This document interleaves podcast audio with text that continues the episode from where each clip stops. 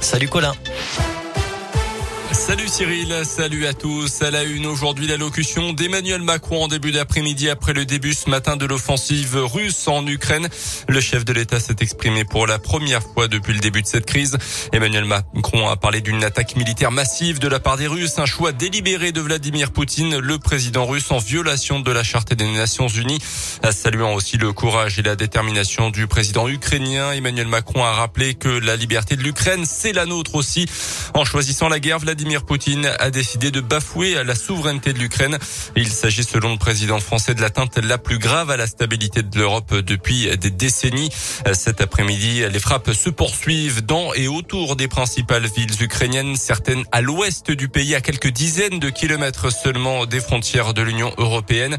Des combats auraient même lieu en ce moment près du site nucléaire de Tchernobyl. Pour l'instant, un premier bilan fait état d'une quarantaine de victimes tuées dans les bombardements depuis ce matin.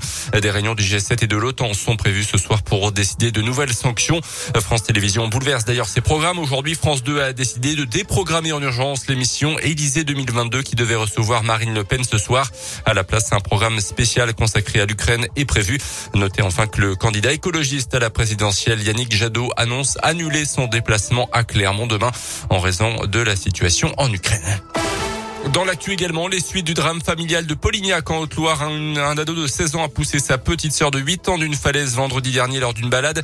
L'individu était, selon le progrès, déjà suivi par des médecins psychiatres et un juge des enfants. Il a depuis été placé en hôpital psychiatrique.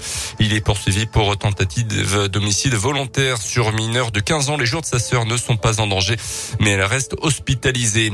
À Bourg, des maillots de l'US Bressan mis en vente aux enchères. Des maillots qui ont été portés par les rugbymen du club phare de Bourg à l'occasion du match des 120 ans du club. C'était la semaine dernière face à Agen à domicile.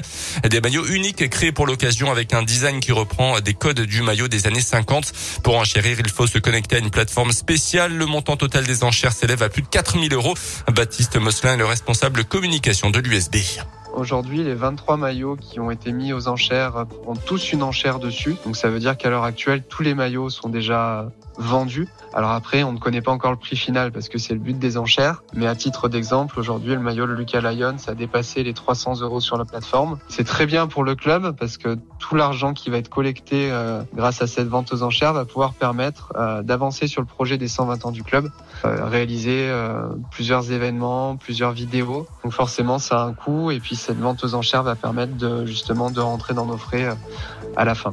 Les enchères se terminent demain soir. On vous a mis toutes les infos sur radioscoop.com et puis à deux jours d'Écosse-France dans le tournoi destination, le Clermontois Damien Penaud sera titulaire, a annoncé le staff du 15 de France. Merci Colin.